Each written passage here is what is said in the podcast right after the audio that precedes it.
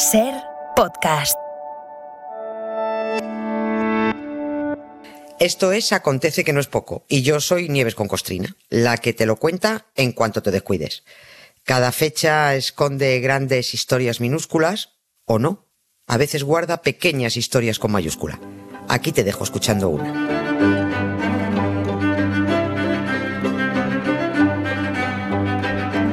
Hola Nieves, buenas tardes. Buenas tardes, Carlos, ¿cómo estás? Estaba ¿Qué tal? palmitas, nada, pero me han pillado. Palmitas. Hoy nada, deja, deja. Palma, palmitas. palmitas. bueno, a ver, eh, no hace muchos días, yo creo que fue poco antes de, de Semana Santa, ¿no? Eh, Nieves nos habló de la, de la mujer barbuda. Sí. De- de- ¿Te acuerdas, no? De, cómo Sí, la convirtieron en una, una atracción de feria, igual que a otras personas que pudieran presentar eh, defectos o, o malformaciones un poco raras. Bueno, y ese día nos advertiste que la historia contiene episodios todavía peores, ¿no? Sí. Vale, pues mira, hoy creo que llega el momento de contarlos, o al menos de contar alguno. O sea que Sí. tú dirás. Sí, es cierto, porque a, a raíz de ese asunto que estuvimos hablando Sí, de, por de la Julia novela de Pastrana, Guillermo Arriaga y todo, ¿no? Sí, sí. Sí, sí, sí, exactamente. De- pues es que, claro, la de Julián Pastrana era un, era un caso, ¿no? Pero es que ahí hay tropecientos y una cosa nos, nos lleva a la otra. Me guardé esto para contarlo.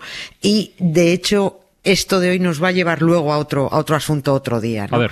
Pero, pero sí, quería insistir en esto. Porque hasta mediados del siglo XX, el salvaje hombre blanco. La, la de hoy es una historia de vida, más que, más que un episodio histórico, es una historia, es una historia de vida, ¿no? Pues decía que hasta mediados del siglo XX el salvaje hombre blanco europeo y estadounidense estuvo exhibiendo en los zoos no solo leones y orangutanes, Sí, sí. exhibía a personas, Sí. ¿eh?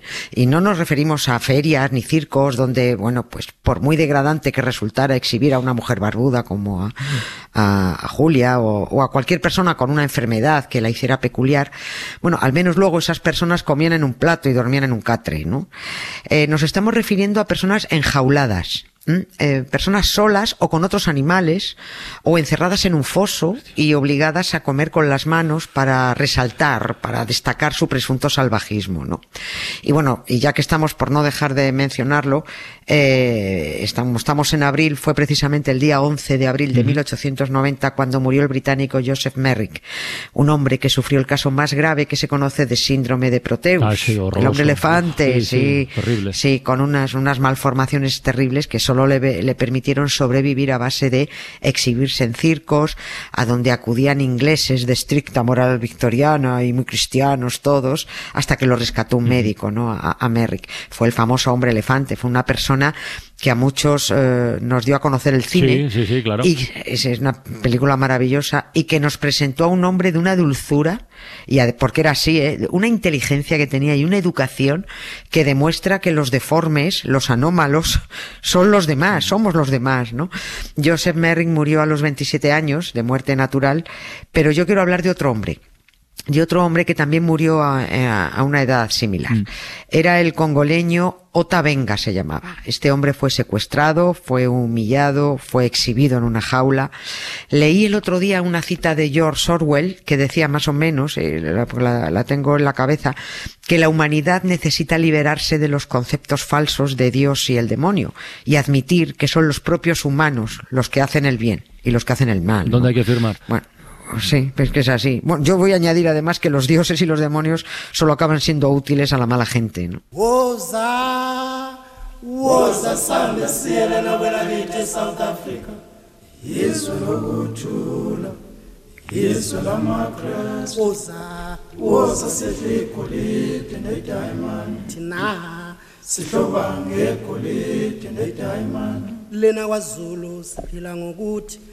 ubothanda umakhelwane wam kodwa ungelahla kanje kodwa ungelahla kanjani lwemakhelwane wam ungelahla kanjani na Oye, Nieves, vamos a quedarnos con la, con la historia de Otavenga, ¿no? De, de dónde salió, bueno, y cómo acabó el pobre en una jaula. ¿no? Sí, madre mía, sí. A ver, Ota Benga fue una víctima del, del diabólico hombre blanco, ¿no? Este, este hombre vivía en su tribu del Congo, era una tribu de cazadores y recolectores, bueno, y una tribu con, con, una peculiaridad. Allí cuando los chicos se convertían en adultos, se afilaban los dientes, formaban, formando picos, como si todos fueran colmillos, ¿no? Se, se, se limaban. La mutilación dental por estética se viene haciendo desde ni se sabe, no, no solo en África, lo hacían los nativos americanos del norte y del sur, se ha hecho en India, en Indonesia, en Australia. Eh, yo conozco actualmente a unas mujeres del este europeo, ¿no? Que, que, que también se, se limaban los dientes.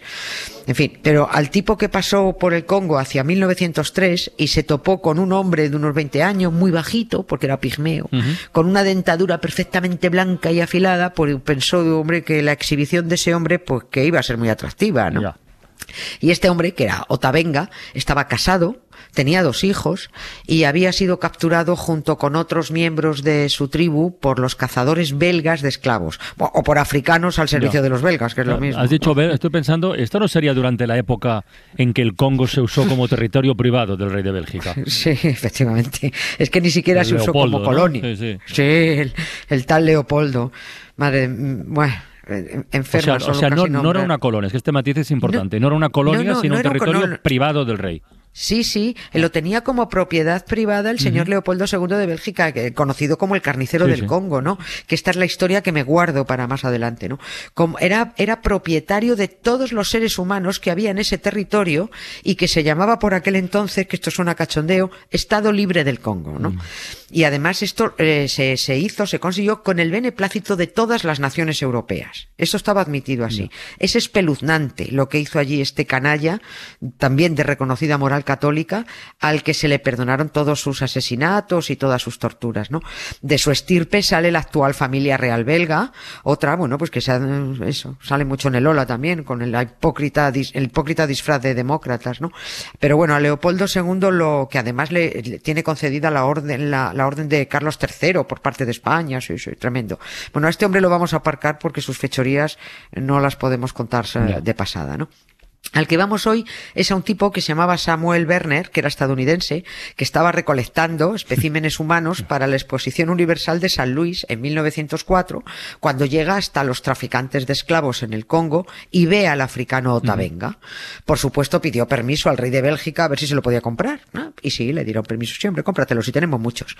El plan en la Exposición Universal de San Luis eh, en 1904 era mostrar el progreso humano desde nuestros ancestros hasta la modernidad. Y para eso se necesitaba exhibir a una serie de supuestos salvajes para que, bueno, pues las señoras blancas que se pasearan por la expo con sus sombrillas y sus modelitos finolis y que lo, para que los elegantes caballeros con sombrero y bastón pues pudieran comprobar las enormes diferencias de ellos mismos, los seres civilizados, con esos asilvestrados africanos que aún seguían anclados, como ponía allí, en la profundidad salvaje, ¿no?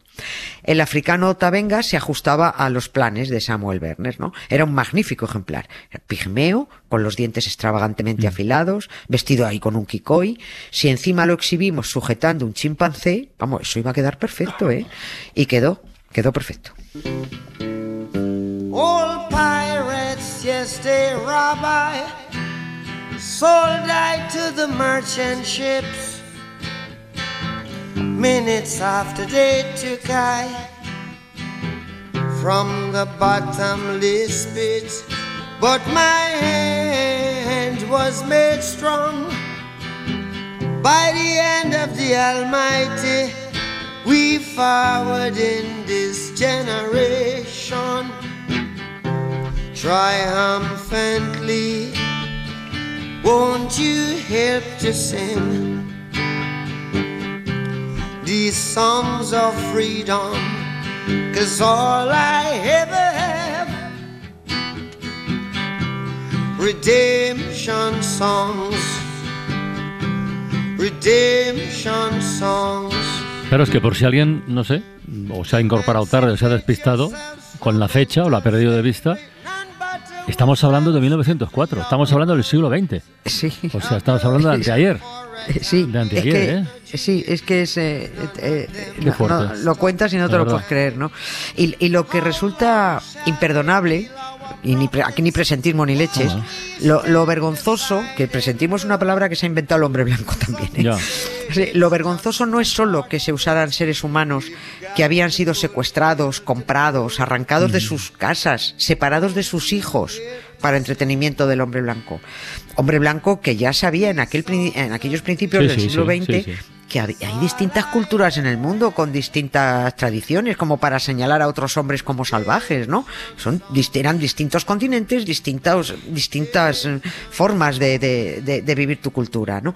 Lo injustificable es que además manipularan la situación, porque los anunciaban como caníbales, o sea, los obligaban a enseñar sus dientes afilados a la gente para meter miedo, eh, les decían que tenían que amenazar con las lanzas que les daban para parecer peligrosos, pero la, bueno, la Expo Universal de San Luis se acabó. Y detalle raro en toda esta historia, el tal Samuel Werner volvió a África a devolver a los pigmeos, incluido Otavenga, ¿no? Pero claro, estaba devolviéndoles a, a otros lugares, a, a otros territorios, a otras tribus, donde estaban muy perdidos, ¿no? Otavenga eh, se acojonó literalmente y decidió no separarse de su comprador, de, de, de lo que era su amo, ¿no? Porque se sentía más protegido. Así que Werner se lo vuelve a llevar e intenta que le den trabajo en el Museo Americano de Historia Natural en Nueva York. Eh, no lo consigue y encuentra un nuevo hogar en Nueva York para Otavenga, si se le puede llamar hogar al zoológico del Bronx. Al zoo lo mandaron. Al zoológico del Bronx, sí. Estamos en 1906 ya. En un principio lo pusieron a limpiar jaulas, pero oye, llamaba tanto la atención de los visitantes que, que dijo el, el jefazo del zoo, mira, este lo exploto yo como a otro animal y así saco más cuartos, ¿no? Y efectivamente, lo puso en una jaula, en la zona de los monos, con una placa donde se especificaba el tipo de animal que era. Y ahí en esa placa ponía pigmeo africano, edad 23 años, altura 4 pies, 11 pulgadas, peso 103 libras, traído del río Kasai, estado libre del Congo. ¿no? Y en la jaula además siempre había huesos grandes para dar a entender que comía animales crudos.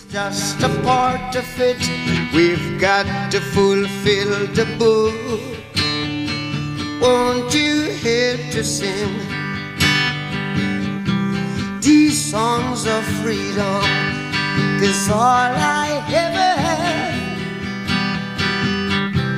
redemption songs.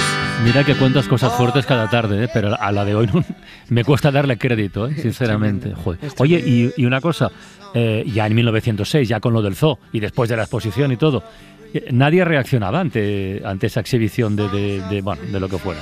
Al- Sí. ¿No hubo alguna asociación, algún colectivo? A ver. ¿Alguien? No sé. Sí, sí, pero es que hasta, hasta, los, hasta los que reaccionaban ti- tiene, tiene guasa la cosa. Hubo grupos baptistas cristianos, afroamericanos, que dijeron que ya estaba bien de exhibir a un hombre negro como ilustrativo de la evolución humana, porque la exhibición estaba promoviendo la teoría de la evolución. Ah, ay, Dios mío. Mira, y al africano lo mostraban como un ejemplo evolutivo. O sea, al clérigo que, que, que se molestaba por esta cosa, un tipo que se llamaba James Gordon, lo que le molestaba, y así lo dijo, es que la teoría de Charles Darwin es absolutamente opuesta al cristianismo y una manifestación pública en su favor no debería ser permitida. O sea, era lo que le molestaba era que lo usaban para, para la teoría evolutiva, no, no porque se estuviera exhibiendo a un ser humano, ¿no? Lo que había que decir es que el, el tal Dios había creado al hombre haciendo un muñecajo de barro, ¿no? Eh, esa chorrada había que decir. Estábamos saliendo de Málaga para meternos en Malagón, ¿no?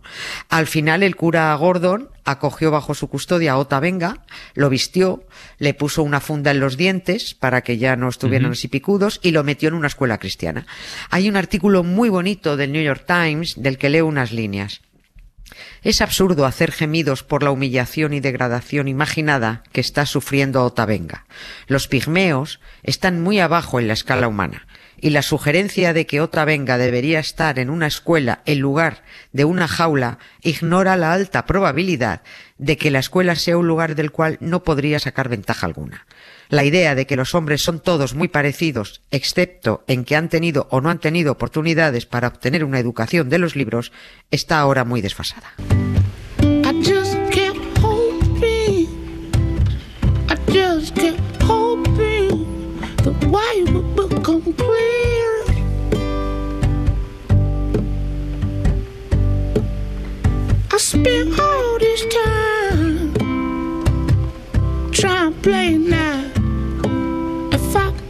Pues Pues esta última frase que acabas de leer la defienden hoy los apóstoles de la desigualdad.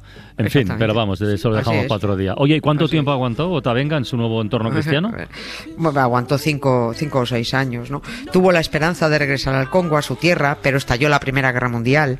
Le dijeron que se olvidara. Y el 20 de marzo de 1916 encendió un fuego ceremonial, se quitó la funda de los dientes y se pegó un tiro en el corazón. O sea, estaba harto, estaba deprimido, estaba triste.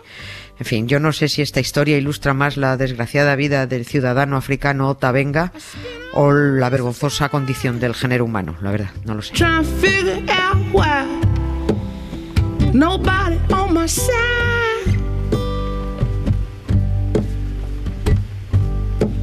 Beso muy grande, Nieves, hasta mañana. Otro para ti, gracias, Carlos. Hola. Para no perderte ningún episodio, síguenos en la aplicación o la web de la SER, Podium Podcast o tu plataforma de audio favorita.